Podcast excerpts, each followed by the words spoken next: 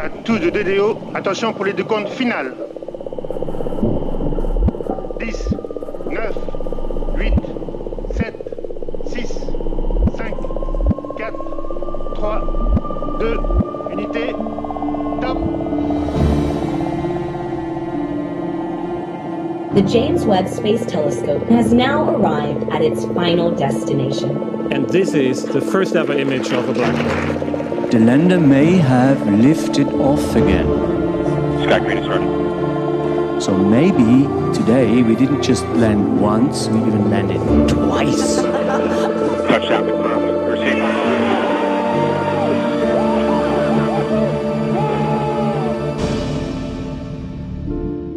Hallo bei AstroGeo, dem Podcast der Weltraumreporter. Ich bin Karl Urban. Und ich bin Franzi Konitzer. Und wir sind zwei Wissenschaftsjournalisten. Franzi ist Astrophysikerin mit einem abgeschlossenen Kunststudium. Das können wahrscheinlich nicht so viele Astrophysiker von sich sagen, ne? Und wer weiß. Und ich bin Geologe mit einem abgebrochenen Physikstudium. Wir müssten mal unsere Studiengänge zwischen uns zählen, aber nicht in dieser Folge. In diesem Podcast also auch heute erzählen wir uns gegenseitig Geschichten, die uns entweder die Steine unseres kosmischen Vorgartens eingeflüstert haben oder ähm, Kunst, abgeschlossene Kunst, wie sagt man, Absolventen, mhm. oder die wir in den Tiefen und Untiefen des Universums aus, aufgestöbert haben. So ist das. Genau.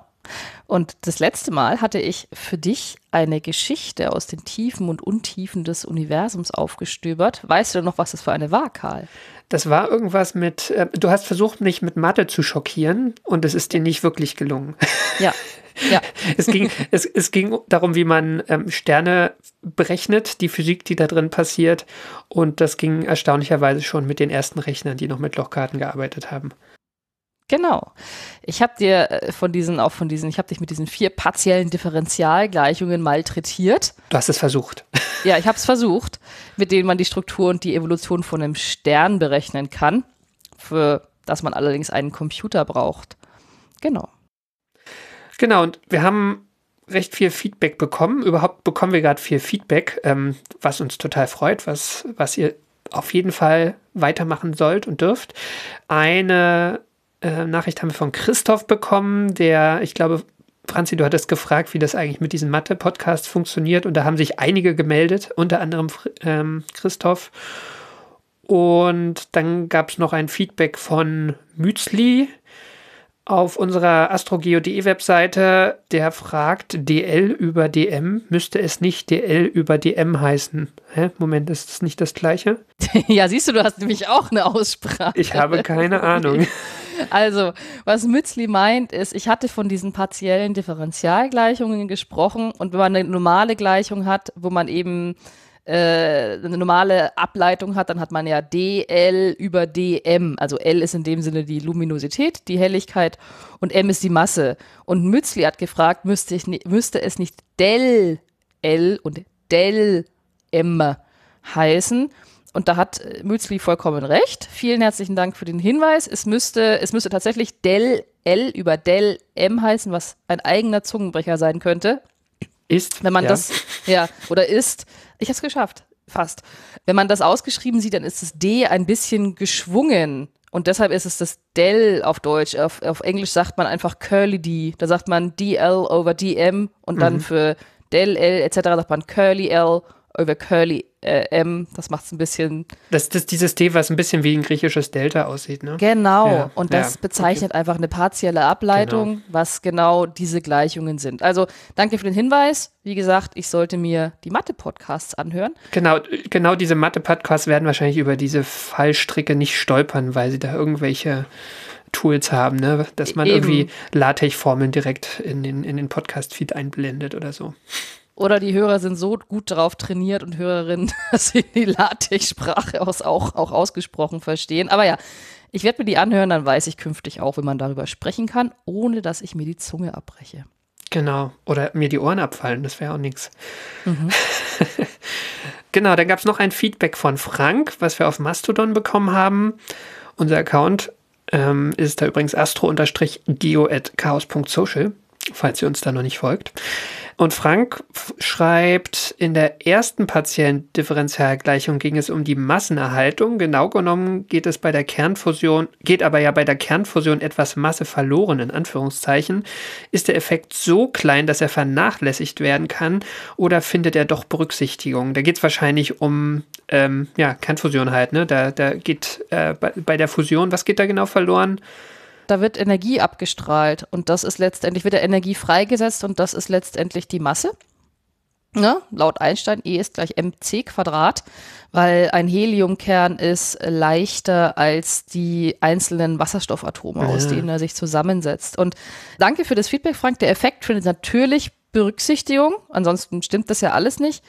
Aber in dieser speziellen Gleichung der Massenerhaltung eben nur indirekt nämlich über die Dichte, die da auch irgendwo drin steht. Und die Dichte wiederum kommt aus einer anderen Gleichung, nämlich bei der für die Energiefreisetzung des Sterns. Und da betrachtet man eben die Energiefreisetzung pro Masse in einer kugelförmigen Schale. Und diese Energiefreisetzung ist wiederum von der Dichte und der Temperatur abhängig. So. Und betrachtet man dabei, betrachtet wird dabei die Energiefreisetzung aufgrund der Kernfusionsprozesse, das ist eben diese Gleichung. Und dann gibt es den Energieverlust aufgrund der Neutrinos, die dabei entstehen und letztendlich auch aufgrund des äh, Massenverlusts äh, der, der Kernfusion, da wird ja Energie freigesetzt. Und das ist, wie ich schon gesagt hatte, ähm, Einsteins Massenäquivalenzprinzip, nee, Energiemasseäquivalenz. E ist gleich mc Quadrat. Und dann kann man die Gleichung natürlich auch umformulieren, dass es ein bisschen deutlicher würde, aber man schaut sich in der Energiefreisetzung eben an, was letztendlich einem Massenverlust entspricht. Und anhand meiner etwas, äh, diesem Konvolut merkt man schon, diese ganzen Gleichungen hängen alle irgendwie voneinander ab. Und das ist genau der Grund, warum man eben auch die Sternstruktur, später auch die Sternevolution, eben nur numerisch mit Computern lösen kann, weil das kriegst du eben händisch nicht mehr hin oder analytisch. Genau. Aber das heißt, Franks Frage beantwortend, also der, der Massenverlust steckt drin in der Verknüpfung dieser, dieser vier ja, Gleichungen letztlich. Absolut, ja. absolut und explizit der Massenverlust eben eigentlich im, in dem, was, was in den Gleichungen Energietransport ist oder Energiefreisetzung und letztendlich ist Energiefreisetzung nichts anderes als Massenverlust. Okay. Genau. Ja. Dann habe ich, ich bin immer noch nicht fertig. Es gab viel Feedback.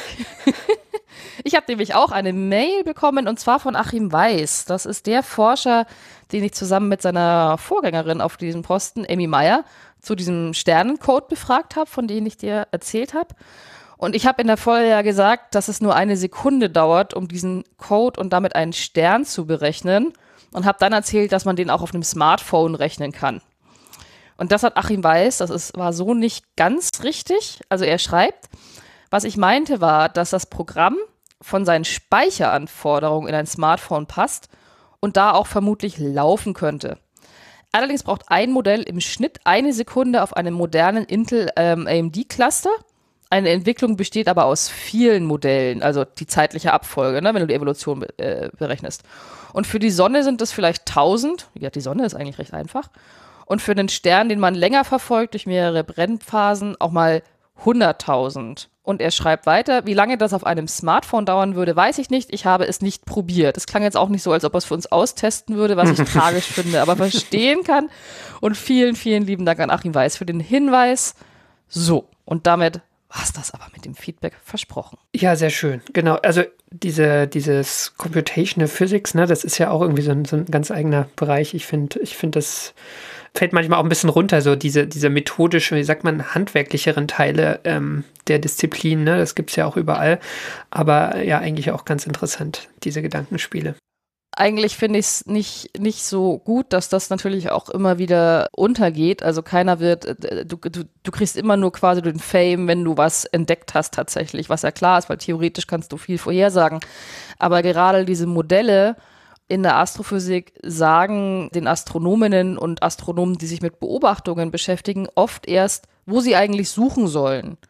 Wenn man dann nichts findet, dann kann man das Modell verfeinern, aber oft äh, findet man dann eben auch tatsächlich was.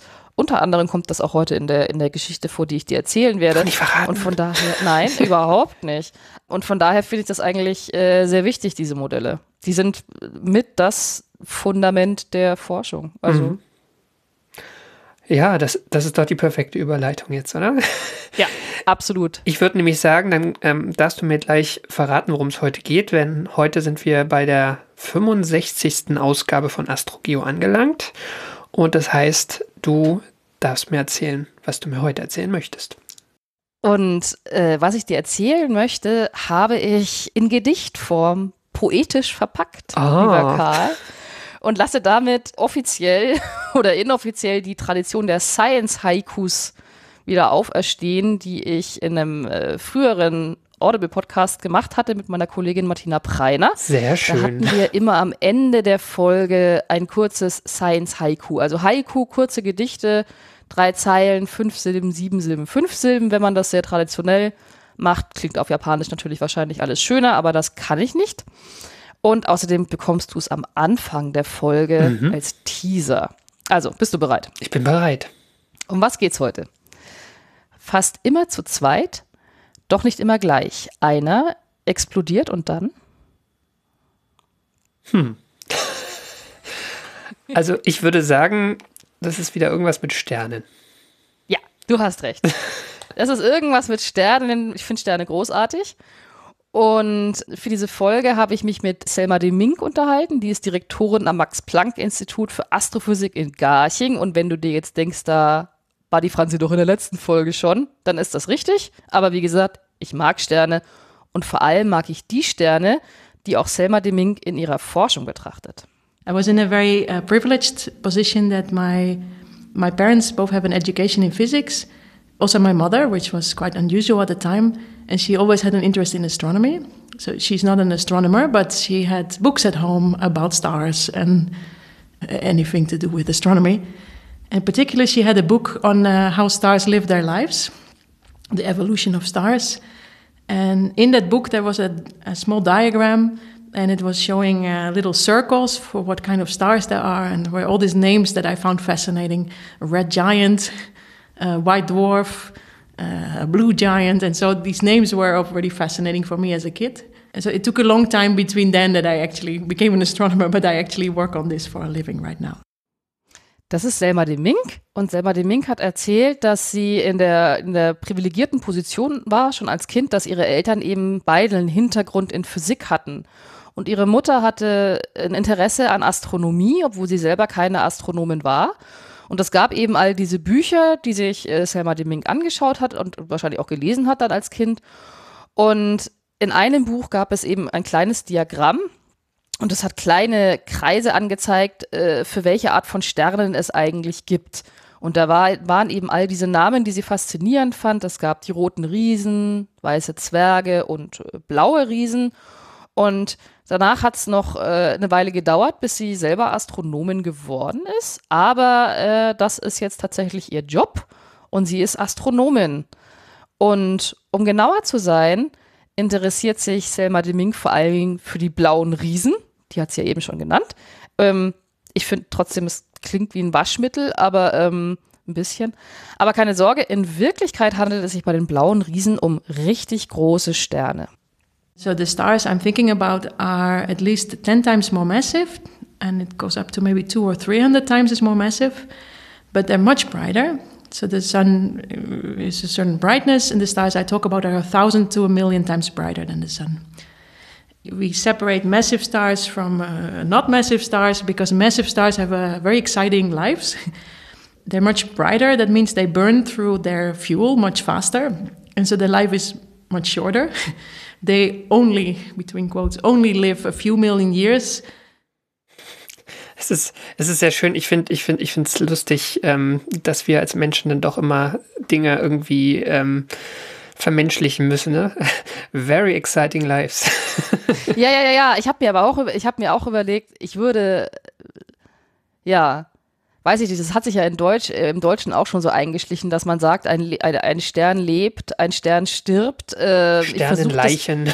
Ja, ich, vers ich versuche das immer irgendwie zu umschiffen, dass ich sage, am Ende seiner Entwicklung passiert das und das mit dem Stern und dann, ja, aber was Selma de Mink im Grunde genommen erzählt hat, ist, dass die Sterne, mit denen sie sich beschäftigt, diese blauen Riesen eben, die sind mindestens zehn mal so massereich wie unsere Sonne und das geht tatsächlich bis zu 300 Sonnenmassen, können diese blauen Riesen groß sein.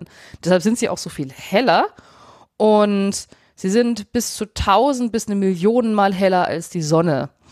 Und das ist auch wichtig, dass man diese Unterscheidung zwischen diesen massereichen und den nicht so massereichen Sternen macht, weil eben massereiche Sterne sehr aufregende Leben oder eine sehr aufregende Entwicklung haben.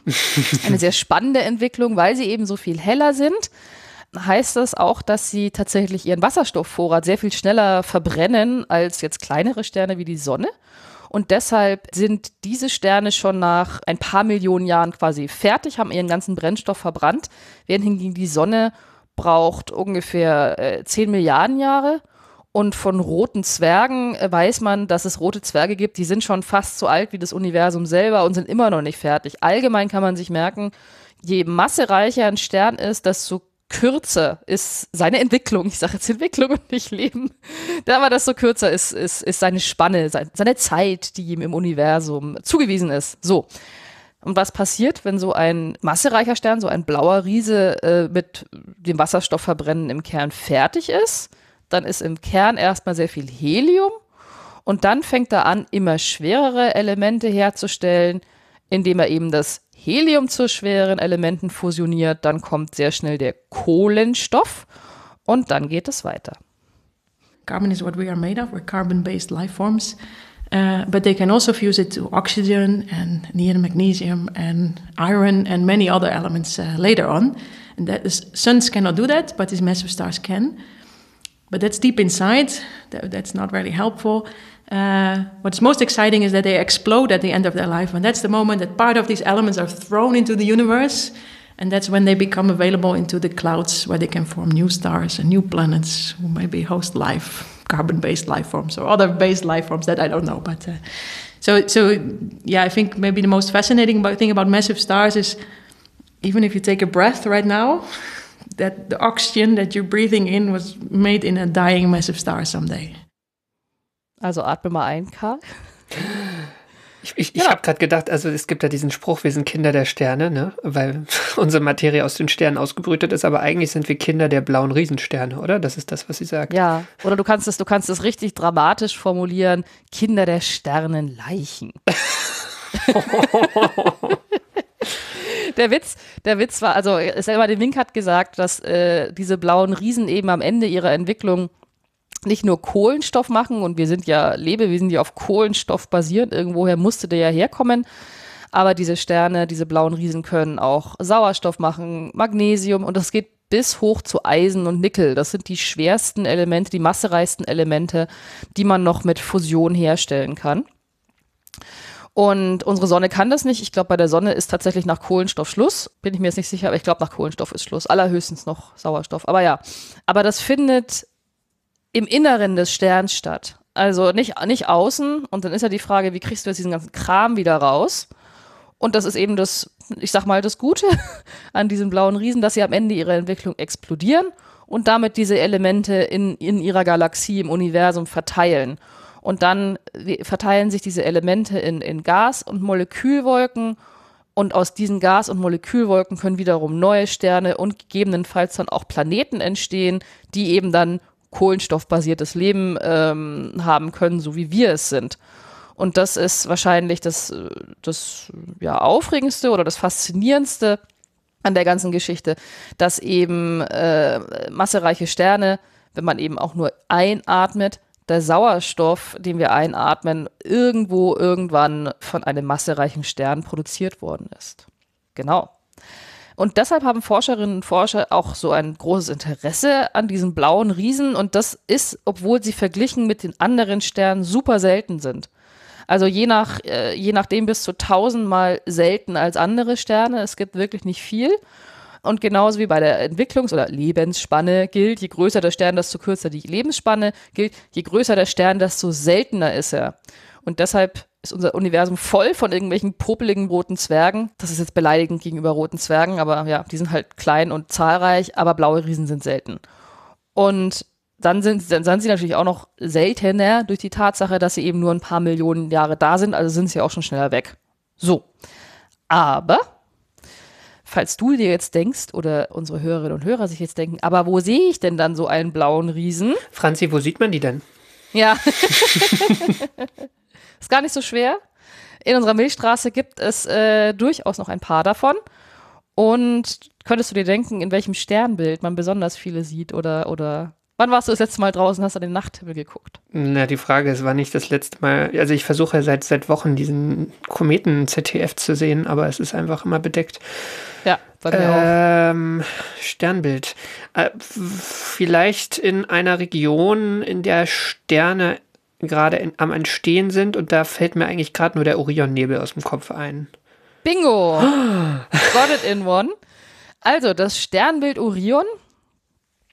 Ihr müsst dafür noch nicht mal, oder du musst dafür noch nicht mal in den Orionnebel gucken. Das gesamte Sternbild Orion ist der, äh, heißt auch der Jäger, ist ein typisches Wintersternbild. Also jetzt, wo wir diese Folge aufnehmen, haben wir Anfang Februar. Da kann man ihn noch gut sehen, wenn es eben nicht bedeckt ist.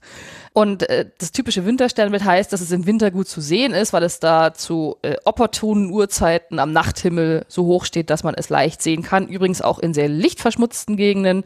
Ich wohne ja in München. Sogar da kann ich die Hauptteile von Orion gut sehen, weil es ein sehr helles Sternbild ist. Und Orion ist voller blau- blauer Riesen. Also da ist der rechte Schulterstern, das ist Bellatrix. Es ist ein blauer Riese. Die drei Gürtelsterne heißen Alnitak, Alnilam und Mintaka. Das sind auch blaue Riesen. Und der rechte Fuß, Riegel, ist auch ein blauer Riese. Und der linke Fuß, Saif, ist auch ein blauer Riese.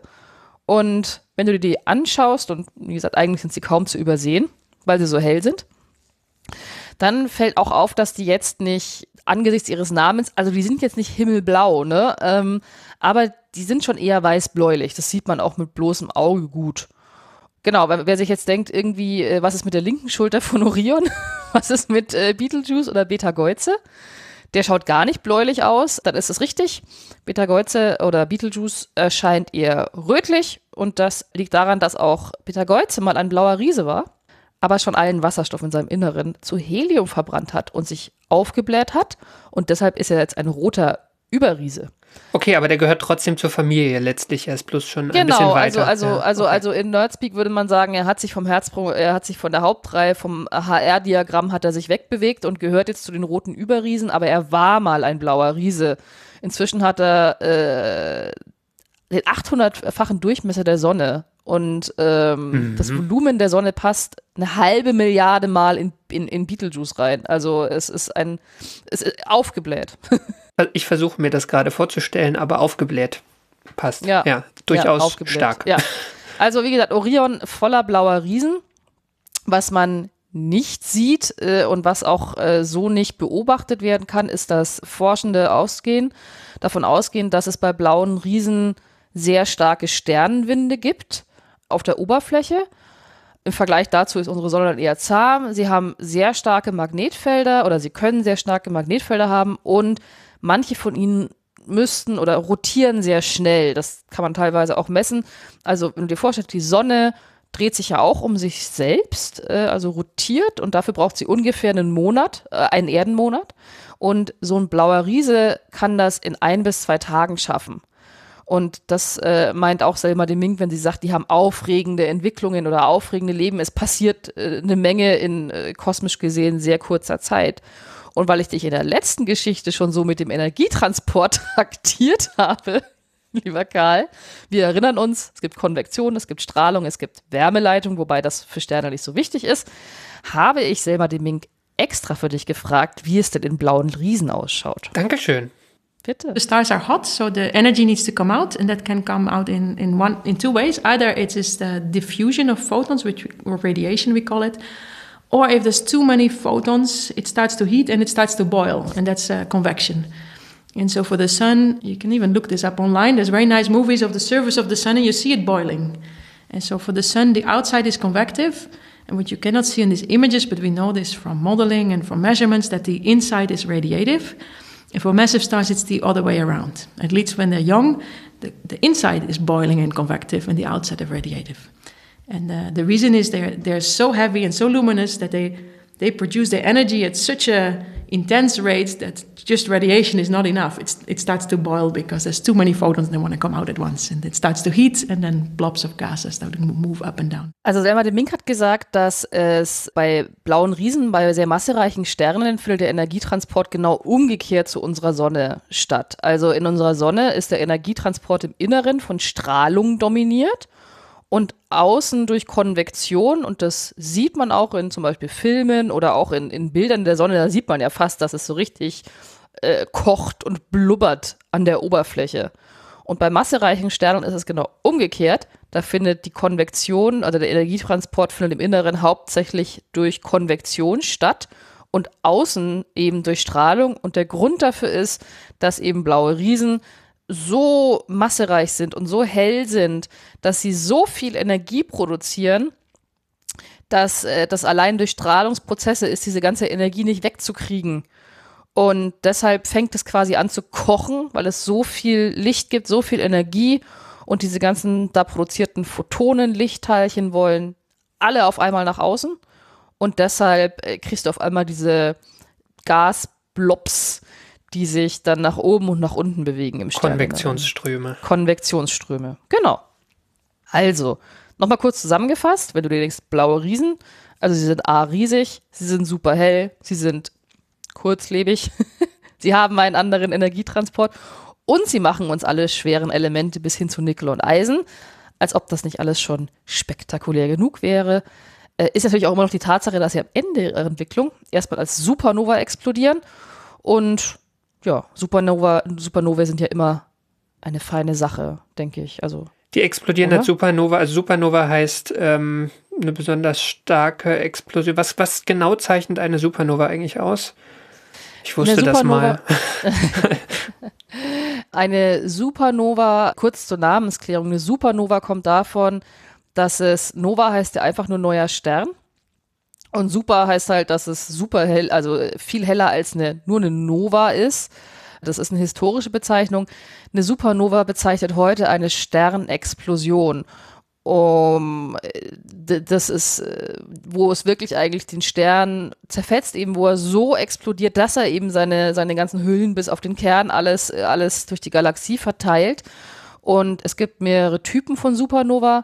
Wenn wir uns jetzt einen einzelnen blauen Riesen angucken, dann äh, liegt es daran, dass wenn wirklich alle Kernfusionsprozesse im Inneren zum Erliegen kommen, also wenn er Eisen und Nickel hergestellt hat im Kern, dann kann er nicht mehr fusionieren.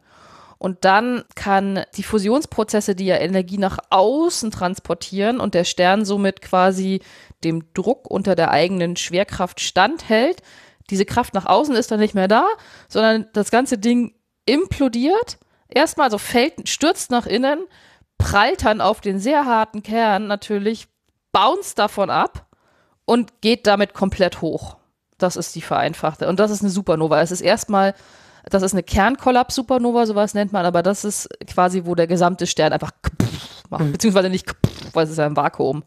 Äh, ich würde von außen nichts hören. Naja, außer du steckst drin, ne? Dann vielleicht schon, da ist ja dann ein Medium da. Aber gut. Stelle ich mir aber eher, ja genau, stelle ich mir eher, stelle ich mir eher ungemütlich vor. Aber wie gesagt, blaue, blaue Riesen sind äh, super. Auch Beetlejuice, von dem ich vorhin erzählt habe, der schon roter Über, äh, Überriese ist, ist vor allen Dingen auch dafür bekannt, äh, dass er eines Tages mal als Supernova explodieren wird.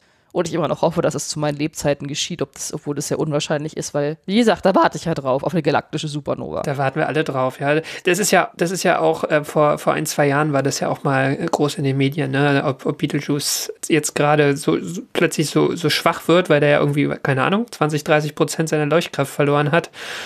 Aber das war ja war offenbar irgendwie ähm, nur was Temporäres. Das war nur was Temporäres und außerdem äh, hat auch ein, ein, ein Forscher zu mir damals gesagt, ein Astronom, das ist ja vollkommen Quatsch. Warum würde ein Stern dunkler werden, bevor er tatsächlich so hell wird für kurze Zeit wie seine gesamte Galaxie?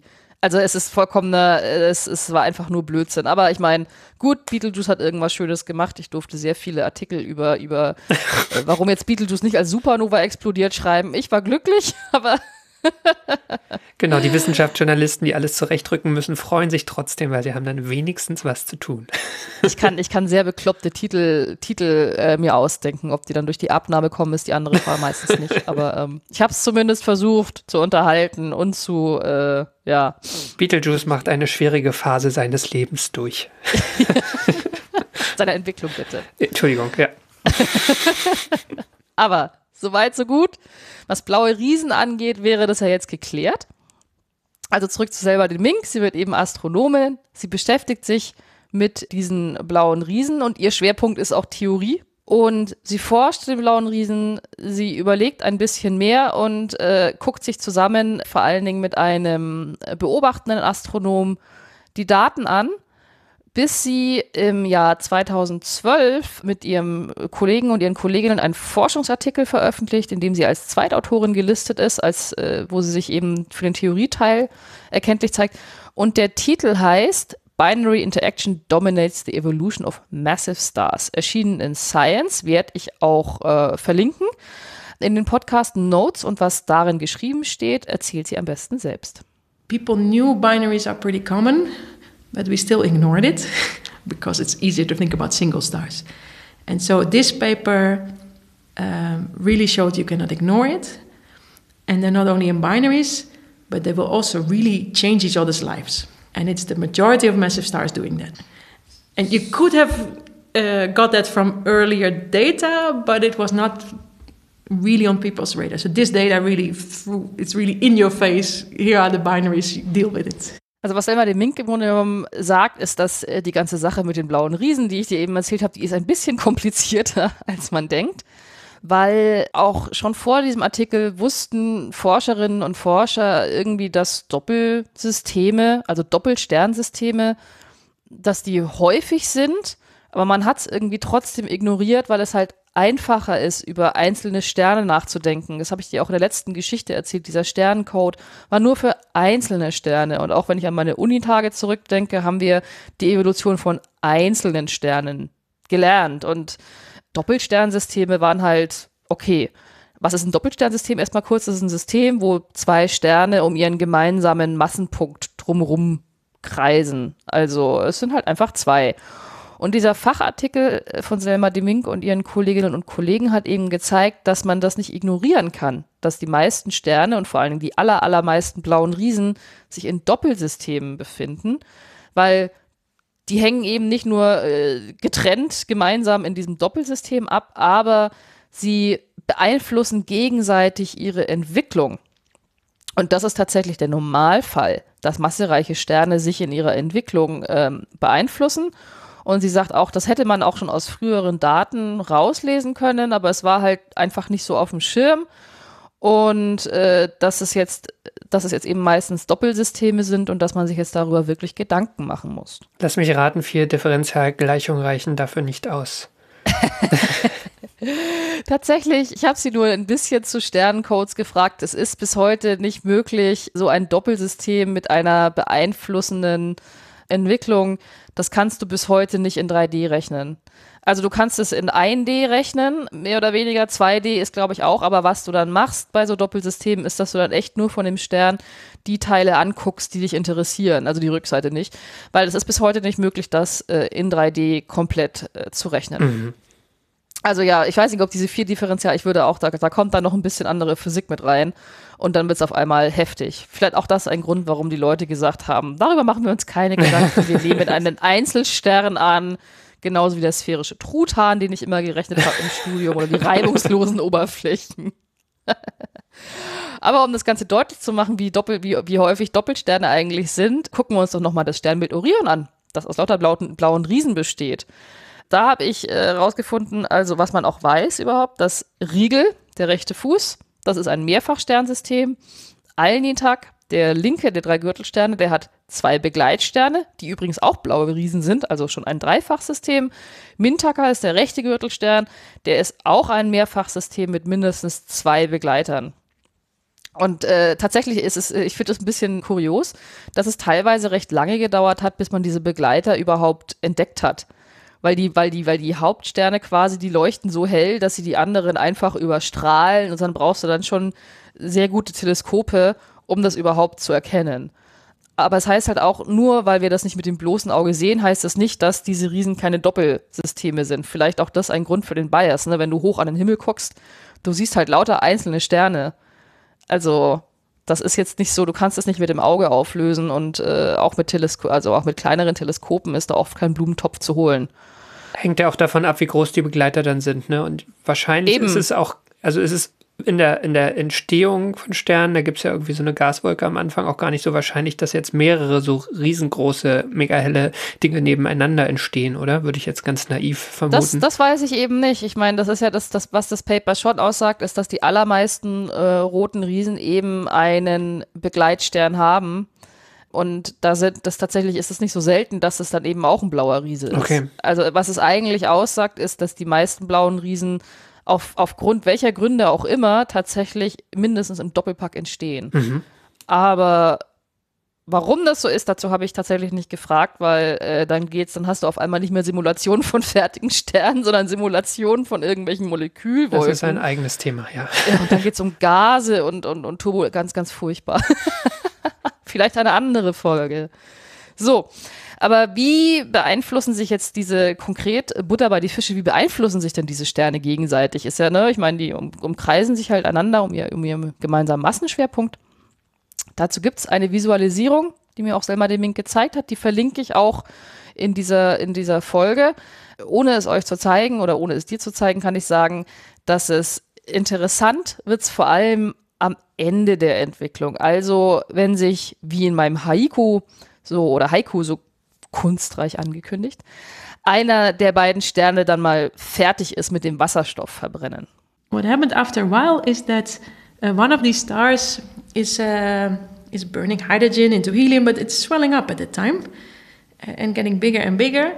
And way before it's a red giant, it's already getting so big that the outer layers of that star get closer and closer to the other star. And the closer you get to the other star, at some point, the gravity of the other star is more important than of the star it, this material was sitting on. And so, if you expand beyond a certain point, we call it the Lagrange point. If you are beyond that point, material wants to fall towards the other star.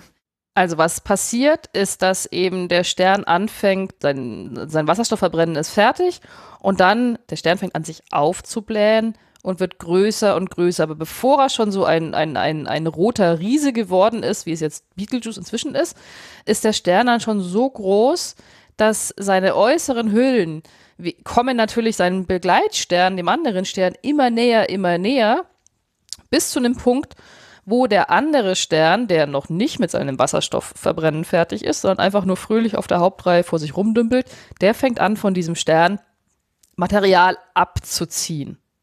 So what has happened now is that this star has lost all its hydrogen, and we're left with only the helium, a tiny bit of hydrogen. But it's not enough anymore for the star to be big enough to uh, transfer mass. And so what is left is now starting to contract and uh, becomes a very small hot star. You can see it here. So I told you as a kid I saw this diagram with the red giants and the white dwarfs. This one is not even in there. This we would, you may call it a subdwarf. This is a helium star. So it's somewhere between the white dwarfs and, and the normal stars. Was dann eben passiert, wie gesagt, der, der andere Stern, der Hauptreihenstern, saugt eben Material ab und saugt und saugt und saugt oder, oder ja, es fließt halt auf den, auf den Stern und dann ist, äh, was, da, was dann passiert, ist, dass dann irgendwann der ursprüngliche Stern, der sich aufgebläht hatte, hat sein ganzes, hat seinen ganzen Wasserstoff in den äußeren Hüllen verloren. Er hat quasi nichts mehr zu geben. dann gibt's nur noch das Helium außenrum aber der Stern ist dann tatsächlich nicht mehr groß genug, um noch weiter Masse zum anderen Stern zu transferieren, abzugeben. Und dann hast du quasi ein, ein Überbleibsel, nenne ich es mal. Vorher hat er sich ja aufgebläht, dann hat er Materie abgegeben und jetzt fängt er an, sich zusammenzuziehen und wird ein sehr kleiner, sehr heißer Stern. Und dann hat, hat selber dem Minkwe eben erzählt, dass sie als Kind sah sie ja diese ganzen Diagramme, was für Sterntypen es gibt, eben rote Zwerge, weiße Zwerge, äh, Hauptreihensterne, blaue Riesen etc. Und diese Art von Stern, der dann entsteht, dieser heiße, ja, dieses heiße, kompakte Etwas. Das war damals auch nicht auf diesen Diagrammen drauf und ist auch inzwischen noch nicht. Das würde man nämlich einen, einen Unterzwerg nennen. Das ist ein Heliumstern und der sich von der Größe irgendwo zwischen weißen Zwergen und den normalen Sternen befindet. Und das ist jetzt das Beispiel, wo ich sage, Modelle sagen dann oft was voraus oder Theorien, nach denen man richtig suchen kann. Weil sag mal, der Mink und, ihre, und, und ihr Team, die haben als Theoretiker diesen Stern theoretisch vorhergesagt. Die haben gesagt, okay, das müsste passieren und das sollte daraus rauskommen. Aber diese Heliumsterne waren noch nie beobachtet worden, weil auch noch nie jemand nach ihnen gesucht hatte. Und wahrscheinlich sind die auch nicht arg leuchtkräftig, ne? Also gerade verglichen neben, neben so einem blauen. Äh, nee, tatsächlich, aber die sind, das ist der Witz, die äh, strahlen, weil die so heiß sind, strahlen die einen großen Teil ihrer Strahlung im UV-Bereich aus. Und der UV-Bereich ist ja ein bisschen schwierig zu beobachten. Vom Erdboden klappt das gar nicht. Also brauchst du ein Weltraumteleskop für den UV. UV ist immer so ein bisschen frickelig. Und tatsächlich hat sie mir erzählt, es gibt, es gibt Hinweise, dass es genau diese Sterne wirklich gibt. Eine Kollegin von ihr hat danach gesucht und wohl auch, wurde wohl auch fündig. Von daher, ja, also es gibt diese Sterne, die zuerst theoretisch vorhergesagt wurden aufgrund der Modelle. Also, mhm. juhu für die Theorie. Mhm. Aber im Universum ist ja nichts für die Ewigkeit. Auch kein kleiner, heißer, kompakter Heliumstern, weil dieser Heliumstern, wie ist immer noch so heiß, er strahlt im UV hauptsächlich sein Licht aus, dass er äh, in seinem Inneren aus dem Helium weiter die schweren Elemente macht. Also er, er macht Sauerstoff, er macht Kohlenstoff. Aber auch da ist der Brennstoff irgendwann alle und dann bläht er sich noch ein bisschen auf und dann ist eben das berühmte Nicht-Kabum weil der Stern, dieser Heliumstern, explodiert als Supernova. Hurra! Ähm, mhm. Damit hätten wir einen, einen Stern schon mal mehr oder weniger aus diesem Doppelsternsystem entfernt.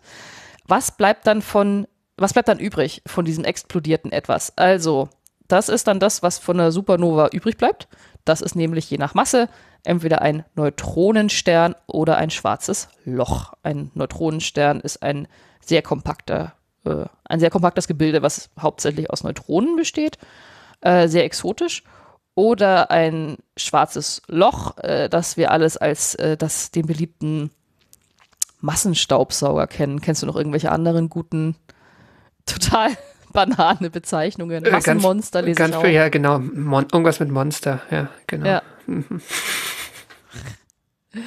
So, also dieser eine Stern ist fertig, am Ende seiner Entwicklung, wie ich immer sage, oder am Ende seines Lebens, wie man will. Aber der Stern ist ja nicht alleine. Da ist ja noch der Begleitstern. Den hatten wir, äh, den dürfen wir nicht außer Acht lassen. Der, der das ganze Material ursprünglich von ihm aufgesaugt hat.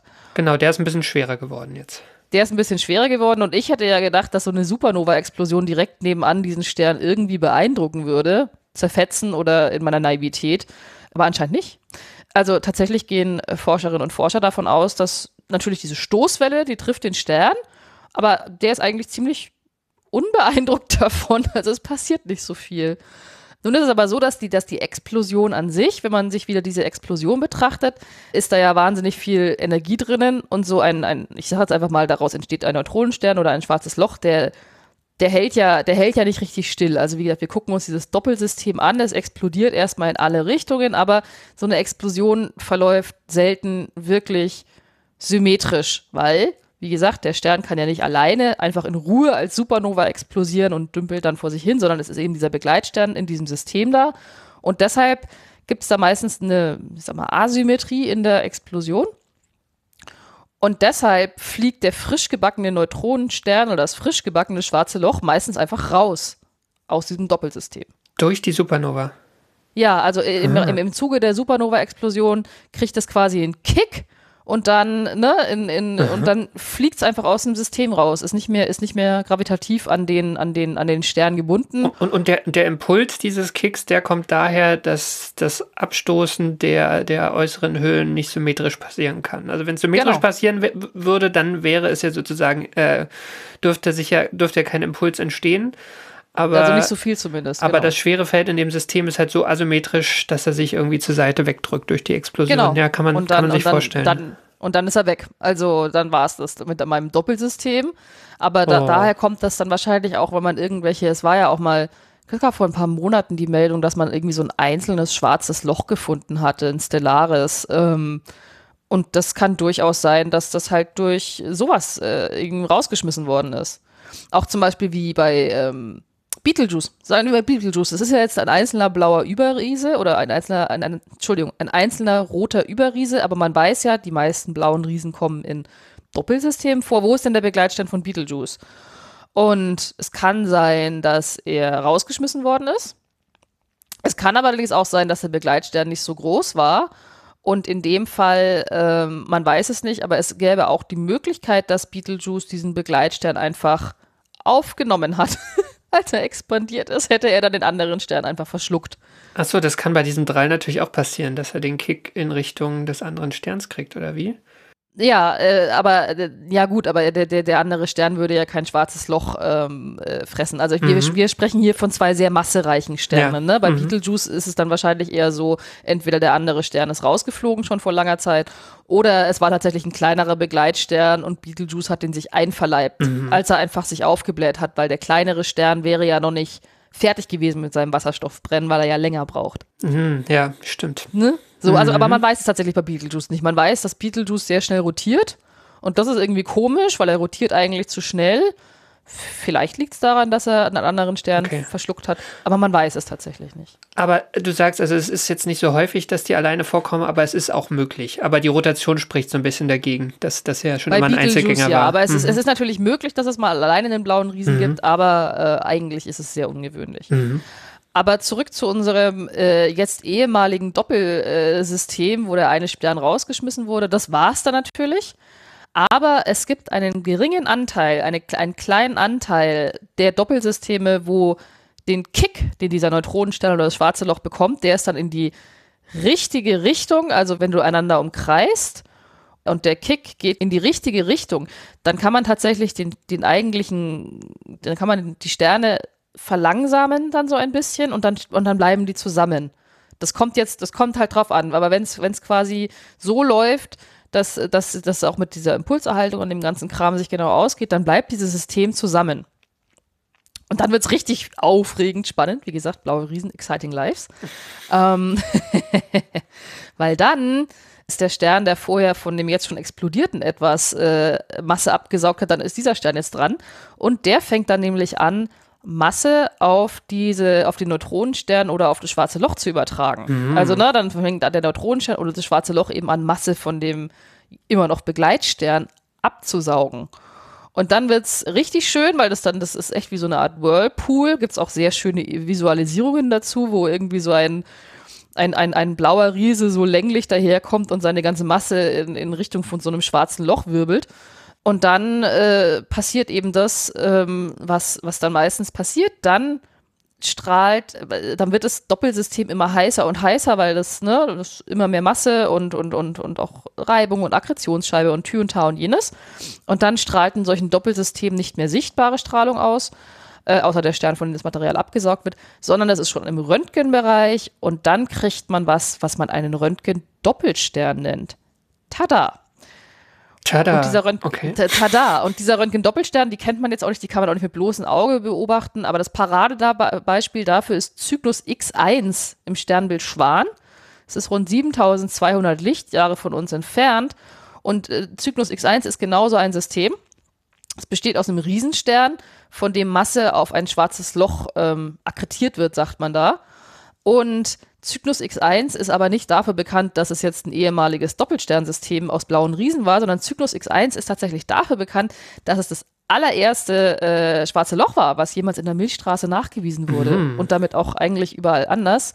Das war in den 70er Jahren, weil, und das gelang dadurch, dass man ähm, Beobachtungen durchgeführt hat, wo man gesehen hat, dieser sichtbare Stern, von dem ähm, Materie abgesaugt wird, den kann man ja beobachten. Und das fällt quasi äh, räumlich mit der starken Röntgenquelle zusammen, die vom selben Punkt zu kommen scheint.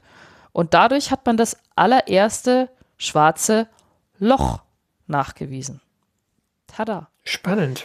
Ja, aber wie gesagt, Zyklus X1 war vor allen Dingen in den 1970ern spektakulär und neu und überhaupt das erste schwarze Loch. Inzwischen machen wir ja sogar Fotos von ihnen. stellt sich die Frage, warum forscht Selma de Mink immer noch an diesen Doppelsystemen? I always worked on binaries, and nobody really was interested. Not nobody, but it was not the big topic, but that was all astronomy was talking about. So people actually talked to me and asked me, why do you stellar evolution that was solved in the 70s? Why are you still working on this? Also äh, die Kolleginnen und Kollegen haben Selma de Mink gefragt, warum sie sich überhaupt noch mit Doppelsternen äh, und Doppelsternsystemen beschäftigt, weil das ja auch Sternenentwicklung ist. Das war ja in den 70er Jahren quasi schon erledigt. Ich habe dir ja von diesen Sternentwicklungscodes erzählt, die ja aus den 60er und 70er Jahren stammen. Also, warum beschäftigt man sich noch mit Doppelsternsystemen? Und genau warum man sich heute mit Doppelsternsystemen noch beschäftigt und warum die wieder interessant sind und warum das einmal noch viel mehr Forschende interessiert, das erzähle ich dir in meiner nächsten Geschichte. Sehr gut. Cliffhanger. Cliffhanger, genau, weil damit endet meine Folge für dich heute in einem kleinen oder vielleicht auch äh, nicht so kleinen Cliffhanger, weil du eh schon weißt, um was es geht. Aber ich habe dir in dieser Folge erstmal von den blauen Riesen erzählt. Ich habe dir erzählt, wie sie sich entwickeln inwiefern sie sich von anderen Sternen unterscheiden und vor allem, das ist das Wichtigste, dass es sie meistens im Doppel- oder Mehrfachpack, äh, Mehrfachpack gibt, wodurch dann spektakuläre Dinge passieren, wenn sie dann mal fertig mit dem Wasserstoffbrennen sind. Super. Sehr schön. Ich habe ich hab eine Frage. Ähm, mhm. Wann war dieses Science Paper von Selma de Mink? Also in welcher Zeit? 2012. Okay, das ist noch nicht, ist noch nicht lange her. Ja, nein, nein, okay. nein, nein, nein, nein, nein, nein, nein. Das war 2012 und wie gesagt, ich werde es auch in den, in den Notes natürlich äh, verlinken. Genauso wie ähm, das Video, das sie mir gezeigt hat. Das ist ein, äh, ist ein, ist ein Video zu, ähm, für die PA von der ESO, denke ich. Das werde ich alles verlinken. Da kann man sich das auch alles selbst angucken und natürlich auch. Sehr schön. Gut, äh, dann würde ich sagen, also ich habe heute mal nicht mitgeschrieben. Das heißt, äh, es, es, äh, wir machen mal ein Quiz und wir gucken mal, das äh, wird schon laufen. Wir nehmen diese Folge auch sehr früh am Morgen auf. Also ähm, vielleicht, vielleicht bin ich noch ausgeschlafen, vielleicht aber auch gerade noch nicht. Mal schauen. wir wir finden es raus. Ja. Dann ziehe ich mal für dich diesen schönen Wecker auf. Sehr gut. Und jetzt tickt das auch. Und jetzt habe ich Fragen für dich. Frage Nummer eins: Was ist ein blauer Riese? Ein blauer Riese ist ein sehr massereicher Stern, der gleichzeitig sehr heiß und sehr kurzlebig ist. Genau. Perfekt. Frage Nummer zwei. Wie viele Millionen passen in eine Milliarde? Tausend. Ja, sehr gut. Nein, die Frage war hauptsächlich. Die Frage war hauptsächlich dafür da, weil äh, man sagt, blaue Riesen leben auf einer Zeitskala, oder leben, ne? Zeitskala von Millionen, die Sonne 10 Milliarden. Was Ja, eigentlich? Mhm. Damit sind es, also die Sonne lebt ungefähr äh, mindestens tausendmal länger als blaue Riesen. Was schon Daher. echt verrückt ist, ja. Mhm. Tatsächlich. Kann man sich immer wieder vor Augen halten und staunen. Frage Nummer drei. Was war die große Erkenntnis über blaue Riesen, die erst in den letzten paar Jahren so richtig durchgesickert ist? Dass die relativ häufig Begleiter haben. Also Begleitsterne. Mhm. Ja. Kommen eigentlich immer in Doppelsystemen vor. Frage Nummer vier. Was passiert am Ende seiner Entwicklung mit einem blauen Riesen? Äh, Kaboom, Supernova. Genau. Frage Nummer fünf. Vielleicht fies, vielleicht nicht. Nenne mir einen blauen Riesen, den wir mit bloßem Auge am Nachthimmel sehen können. Okay, warte mal. Also es ist nicht Beetlejuice, weil der ist schon Nein. aufgebläht, da war nun mal einer. Äh, Riegel. Ja, genau. Puh, die anderen habe ich mir nicht gemerkt. Also die, ich fand die Namen der Gürtelsterne, doch Mintaka war einer von denen, glaube ich. Ne? Ja, das war der Mintaka. dritte. Genau. Al Alnitak. Den kenne ich von Star Trek. Irgendwo, irgendwo fliegen sie mal zu den Mintakanern, glaube ich. Ja, was eigentlich keinen Sinn macht, weil ich, ich glaube, in dem, in, dem, in, in, Mehrfachsystem aus lauter blauen Riesen, äh, da brauchen wir uns über Planeten keine Gedanken machen. Ich habe die Folgen auch schon geguckt, die waren gar nicht mal so schlecht. Ich kann mir nur Bella, äh, also Bellatrix kann ich mir merken, weil es halt äh, auch äh, Namen sind, die in Harry Potter, in Richtig. Harry Potter Franchise verwendet wurden. Sirius auch. Sirius ist äh, auch ein sehr heller Stern, hat aber glaube ich nur so acht Sonnenmassen, aber hat auch einen Begleitstern. So, aber damit hast du alle Fragen meiner, äh, dieses Quizzes erfolgreich beantwortet, Karl. Danke. Äh, heute ist irgendwie. Na, Tickt einfach Moment. weiter. Ich find's irgendwas super tickt lustig. noch so. Slapstick. Also, also irgendwann klebe ich mir hier mal was drauf auf meine Tasten. Das geht so nicht weiter. Ah. Ja, danke für diese sehr freundlichen Fragen, Franzi. Du, du hast, äh, genau, mir eine, einen, einen Gewicht, äh, gesichtswahrenden Ausstieg erlaubt. Ach, Quatsch. so. Ja, sehr schön. Äh, ist ein schönes Thema. Ich habe noch nie so in der, in der Tiefe über diese, diese Riesensterne nachgedacht. Ich fand sie vor allem immer ziemlich riesig, unvorstellbar riesig. Also das war, äh, wenn man, wenn man so als, als eher Laie auf so ein Gebiet schaut, ne, und dann also gerade so als, als Kind und Jugendlicher, ne, dann guckst du irgendwelche Dokus und dann werden mal irgendwie die ganzen Sterne so aufgezählt und boah, ist das groß, ne? Aber irgendwie so was dahinter steht und das auch irgendwie unsere, ja. Unsere ähm, uns gebräuchlichen Elemente eigentlich aus denen kommen, äh, hat man gleich einen Bezug zu denen. Sehr schön. Ja, ich erzähle dir irgendwann nochmal was äh, Gesondertes über die, über die Nukleosynthese im Universum, weil das ist auch einer, das mag ich sehr gerne. Ich muss sagen, ich war als Kind auch immer von den, oder naja, als Kind, Jugendliche auch noch im Studium, ich war immer von den blauen Riesen fasziniert. Also ich weiß, ich weiß, dass irgendwie äh, sonnenähnliche Sterne geht die große Suche wegen Exoplaneten und äh, rote Zwerge haben ja auch wahnsinnig viele Exoplaneten und in dem Verdacht stehen blaue Riesen jetzt eher seltener. Also ich habe mal also auch schon ein paar Jahre her. Ich habe mal, ich habe mal rumgefragt unter Exoplanetenforschern, kennen Sie einen Planeten, der um den blauen Riesen kreist? Und die Antwort war immer nein. Aber das liegt auch daran, dass das mit den, also selbst wenn Sie welche haben, ist es mit dem derzeitigen Mitteln äh, nicht zu beobachten, weil der Stern zu groß ist und zu Aha. hell.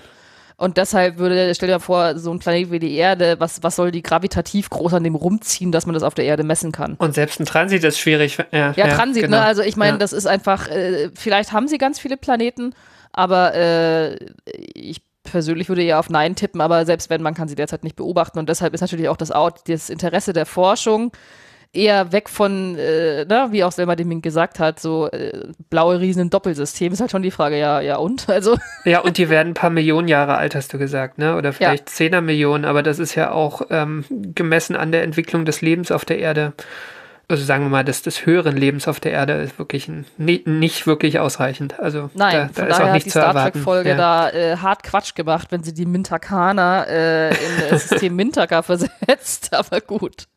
Trotzdem mag ich immer noch gerne TNG gucken, weil das ist echt, ich überlege mir das jedes Mal, dass Captain Picard ist einfach jemand, der war gut in seinem Job. Also tatsächlich, das ist, du, du schaust der Menschen im Grunde beim Arbeiten zu, auch in Star Trek, und das sind alles Menschen, die gut in ihren Jobs sind. Das finde ich echt krass. Kennst du den Twitter-Account Picard Management Tipps?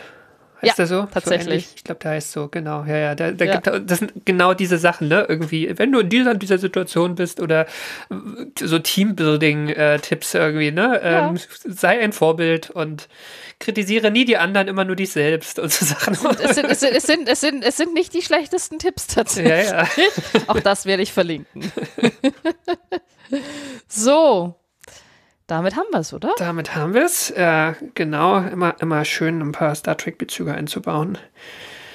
Dann, dann, dann war sie das, die 65. Ausgabe von AstroGeo und wir danken allen, die unsere Arbeit unterstützen. Das sind die regelmäßigen AbonnentInnen der Weltraumreporter, dem Online-Magazin. Das Abonnement kostet 3,49 Euro im Monat. Genauso danken wir den Flatrate-Abonnentinnen der Riff Reporter. Die Riff Reporter sind eine Genossenschaft von über 100 freien und unabhängigen Journalistinnen und Journalisten, die zu vielen relevanten Themen arbeiten, nicht nur zu Star Trek. Alles frei von Werbung und Trackern und recherchiert unter strengen journalistischen Standards und äh, deshalb jedes Abo bei den Riff Reportern hilft uns, aber deshalb auch euch, denn ihr erhaltet dann Zugang zu allen vielfältigen und tiefgründigen Recherchen. Und wir danken auch allen, die diesen Podcast direkt finanziell unterstützen. Das hilft uns schon, die Fixkosten dieses Podcasts zu decken. Und es wird auch langsam mehr. Das freut uns sehr. Und ähm, wir freuen uns aber auch über weitere Unterstützer. Beispielsweise könnt ihr das auf Steady machen oder auch über direkte Überweisungen. Dafür einfach vertrauensvoll an uns wenden. Alle Möglichkeiten, uns finanziell zu unterstützen, findet ihr auf unserer Webseite astrogeo.de. Genau. Ich würde ja auch sagen, sobald wir uns irgendwas davon, äh, von den Unterstützungen jenseits der Fixkosten irgendwas äh, leisten können, würden wir das auch diesem Podcast zugutekommen lassen und euch darüber informieren. Natürlich. Aber hallo. Aber wenn euch die, diese Folge gefallen hat, dann hinterlasst uns doch bitte einen freundlichen Kommentar oder eine Bewertung bei iTunes, Spotify direkt auf unserer Website oder wo immer ihr diesen Podcast hört. Und Feedback oder Ideen für neue Themen könnt ihr uns auch auf Mastodon zukommen lassen unter astro-geo.chaos.social. Und auf Twitter findet ihr uns als astro-geo. Oder ihr könnt uns eine E-Mail schreiben an redaktion.astrogeo.de. Und zuletzt danken wir euch fürs Zuhören. Wir sagen Tschüss Ad Astra. und Glück auf. Bis zum nächsten Mal.